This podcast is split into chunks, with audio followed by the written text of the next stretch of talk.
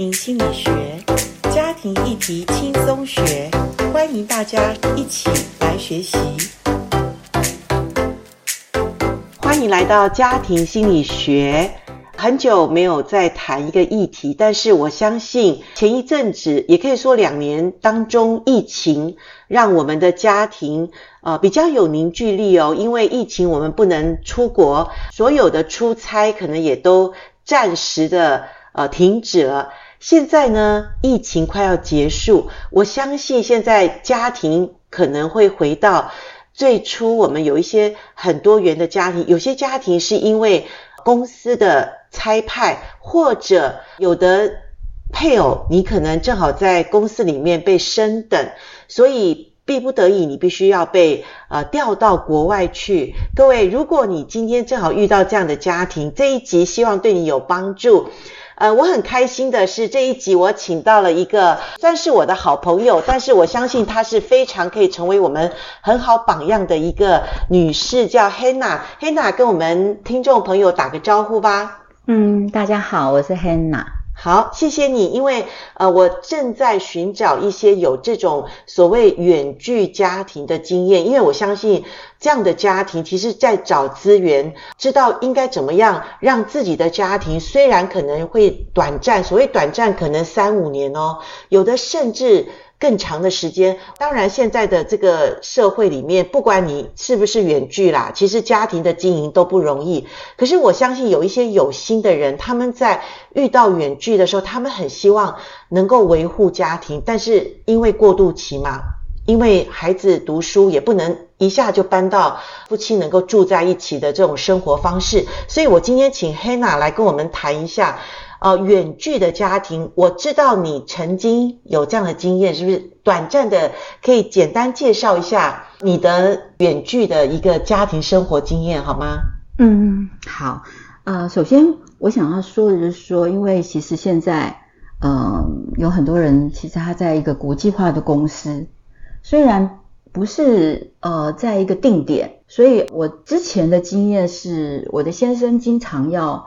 飞到世界各地工作，OK，所以他一趟出去其实也要个十天十五天，长期也算是远距的一种生活。对，然后呃，他也有因为专案的部分，曾经在就是呃大陆那边，是中国这边也有比较长的时间，就是他有大概三年半，哇，就是长期要在那个中国大陆那边必须要。负责一个项目，所以就你们家庭就分两边住。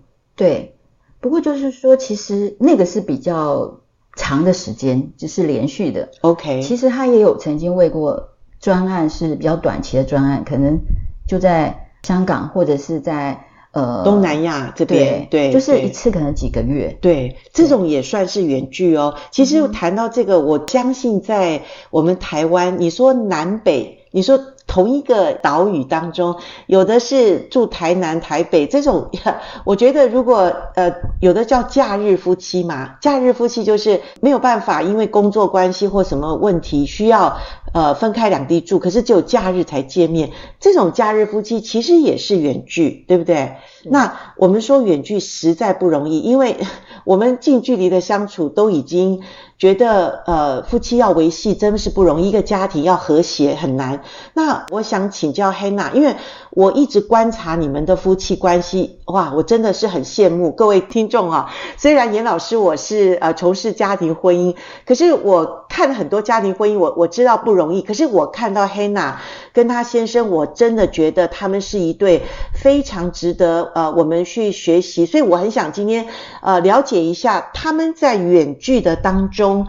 呃，怎么去维护家庭？特别是我觉得 Hannah 她做了很多很多，呃，所谓呃帮助先生，然后又能够，当然那是两头烧啦。你自己那时候有工作，嗯、孩子，哎，能不能介绍一下那时候你大概小孩的年纪多大？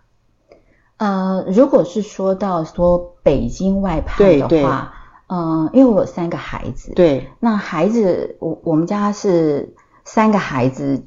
的呃年龄差有点大，是头尾就差了十岁，OK，所以呃三个孩子就是差四岁五岁，OK，那呃，哥哥的话就是国中了。OK，青少年阶段最难最对对对，好。然后老二就差不多几小学，老二就是高年级。OK，那老三妹妹就是要刚上小学。OK，那也真的很忙，非常的忙。你那时候也在上班是不是？对，我在上班。哇，然后先生又没有办法在家里面帮忙哈，或者一起。嗯、那你光是忙孩子，我跟你讲，嗯、我相信你还顾得到老公吗？对啊，这就很挑战。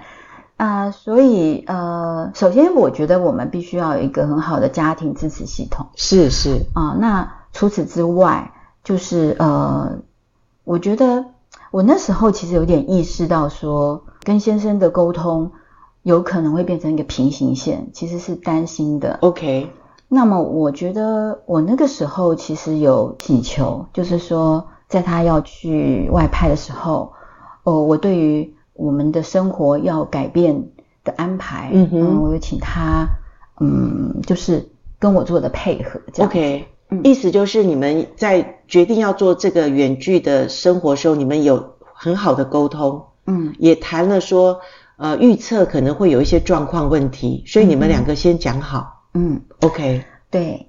然后，因为我刚刚有提到，他其实在这个外派之前，他的工作就已经。常常出差，常常出差。那那时候你觉得你们的婚姻品质有没有有没有降低？嗯，没有，没有。OK，嗯、呃，我觉得其实现在回头看，是我觉得他外派北京之后回来，我们其实更亲密。OK，嗯，呃，不是因为距离的关系。还是因为心的距离最重要，因为你们的心没有分开。其实我们真的讲，那个距离不是真正的问题，是夫妻两个人近距离相处，两个人都很陌生，那才是最大的悲哀哈。以现在来讲哈，对，所以我不是在讲你哦，听众，你不要以为严老师在指你，但是我知道现在婚姻家庭真是不容易哈。那 Hannah，我觉得你很有智慧，因为你把心都放在家庭，你很注重跟。先生的关系，即使你有工作，嗯、那你还是以呃跟先生的关系为优先次序，所以你会跟先生呃怎么谈呢？譬如说，他跟我老婆，我我被公司被派掉，嗯、一定要到北京三年，这是我一个升等的机会。我相信太太是很愿意成全他。嗯，首先我也很感谢我先生，其实他在每一次他的生涯要做一些变动的时候，他都跟我有很充分的沟通。OK，对，那。呃，所以我也很清楚知道说，他这次外派北京，他所期待的是什么？OK，他有先跟你很清楚的表达他的期待，跟他希望你能够帮助他的地方，是这样吗？对，就说他其实对这个工作他很有热忱，OK，然后他觉得，嗯，他很想去完成这件事。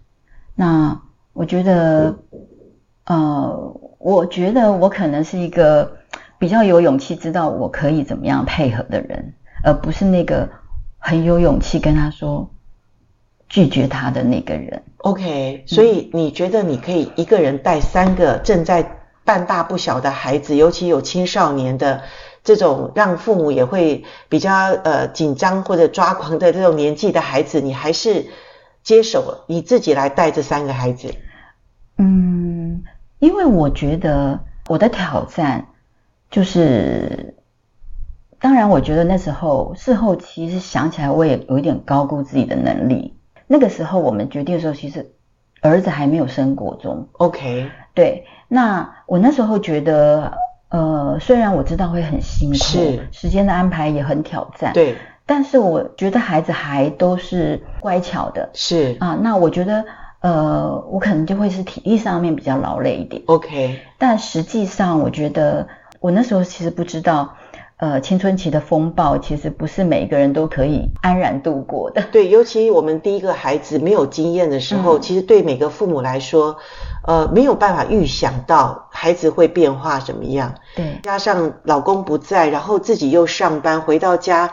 已经真的是身心都很疲乏，然后孩子的挑战，嗯、那所以我觉得远距家庭，其实我们在这边再一次呼吁，不要轻易尝试，因为那个除非是非常非常夫妻关系，像严老师我自己，我真的也是，呃，跟我先生是必须要共同去呃奋战哈，奋战就是，呃，即使我们的距离很远，我们还是每一天一定至少三通电话，嗯，就是不能停止，就所谓的沟通嘛，是、嗯，是不是？嗯、那 Hannah 你自己怎么样去，就是在帮助先生，他在那么远，嗯、而且我可以说，那时候早期我听说中国大陆出差或者是去那边外派，嗯。嗯十个有九个半是会沦陷的，很可怕。嗯，那你都那么放心吗？或者说你怎么样的让你的婚姻能够维系？这个我需要了解。首先，其实在他外派北京之前，我觉得我就已经开始尝试分享我的生活。当然，就是说也拜有这个科技的进步，我那时候其实有写网志。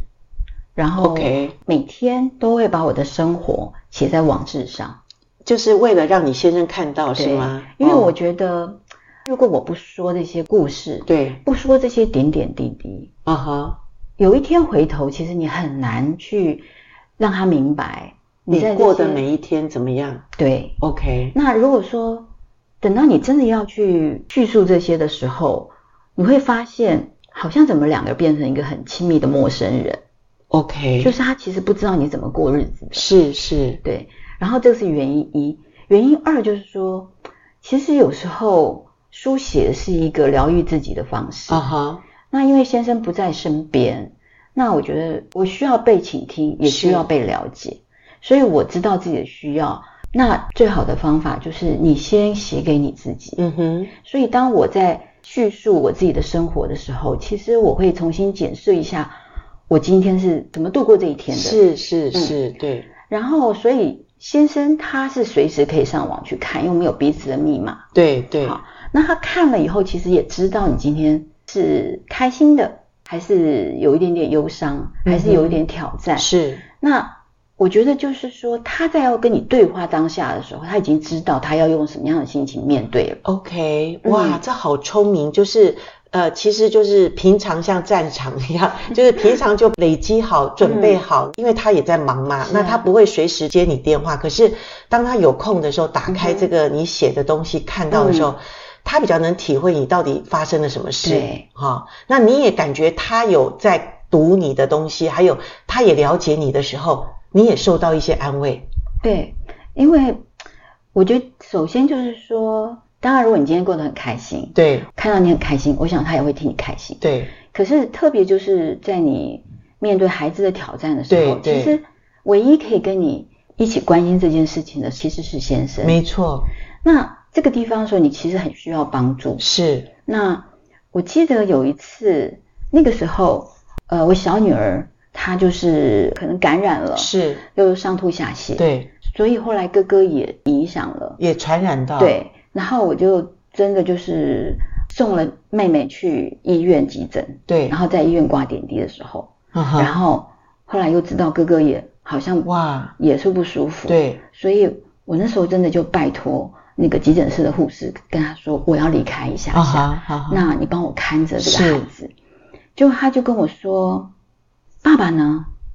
哦，那个护士问，对，他就觉得哎、哦，怎么？你你怎么那么忙啊？我就跟他说，好像哥哥也好像不舒服了，那我要赶快回去把他也送来医院。对。这样，我就跟护士这样讲，我就跟他说，因为爸爸出差，嗯，嗯那时候是出差，是。然后后来我就赶快回去去接哥哥来，是，就没错，就他们都是感染到。感染，对对，对。好像是肠胃性上面的病毒吧。然后，所以我又接了哥哥来，嗯嗯，然后就这样一个人雇两个，嗯，两个在急诊室这样子。就也不能睡，所以我就写下来这个状况这样子。所以当我先生他在美国看到的时候，他其实非常非常的心疼你，心疼，对对，他也心疼孩子，是，但是他也心疼我，对对。然后第一时间他看到，他就打电话过来，OK，他就问我说现在怎么样？然后嗯，他这边可以做什么？对对，那其实他真的没有办法做什么，是他唯一能做的就是。安慰我，给我力量。嗯、对对对，对，就是这样子。OK，但我会觉得这样子其实会让我们更亲密。OK，因为我们其实是一起面对。对对，嗯哼。那我会觉得其实让我感觉其实是更安慰。所以你想到这些点点滴滴，其实是在风雨中共度患难的时候，其实才更让你感觉，其实这种亲密度不是我们平常相处去喝个咖啡、去吃饭那种亲密又不太一样哈。嗯，我觉得夫妻一起面对挑战，然后一起能够走过去，这其实是一个很好的经验。是，对，就是。你们两个的故事嘛，OK，对，OK。那我也还记得，孩子都回到家以后，然后当然先生，因为那时候他就是会每天跟我们视讯，他打电话来。我女儿其实那时候才两三岁，那因为感染的关系，她就不能喝牛奶，嗯哼，所以她就其实在那边哭着吵着要喝牛奶，嗯哼嗯哼，所以其实我就没有办法好好跟我先生视讯，嗯哼，那他是完全都已经进入状况了，嗯哼，所以他就会。我就听到他在另外一头也在安抚我们家妹妹，说：“ Okay. 妹妹不要哭，你的肚子现在有虫虫，所以你不能喝奶奶。嗯哼，我们赶快把虫虫赶出去以后，你就可以喝奶奶。嗯，因为他其实已经喝了一天的那个米汤、米汤之类，他就很不开心，所以他就哭着要喝牛奶。这样。嗯，那我就觉得，可是我就听到有一个声音，然后也是很焦虑的。在那个哄小孩，对，也在那边哄小孩，嘿，对，所以其实就会很心疼，你会觉得哇，怎么这么凑巧这样？是是。那后来我们当然是匆匆的就挂断，嗯哼哼哼。只是后来呢，我就会又留话给他，跟他说，因为他就一直说对不起，对不起，他不在我身边，是是。但我就会跟他说，其实你不需要这样子一直对不起，嗯哼。其实我觉得我们让你这样牵肠挂肚。我也觉得很不舍，嗯哼，嗯哼，对，哇，难怪我刚刚已经跟听众呃提醒了，严老师，我是一直认为 Hannah 跟她的先生的关系感情，其实也是我跟我先生的一个榜样，就是他们可以在非常辛苦的时候，他们还能够就是体谅对方的辛苦哈，因为我觉得婚姻当中可能最困难或者最大的问题就是自我中心。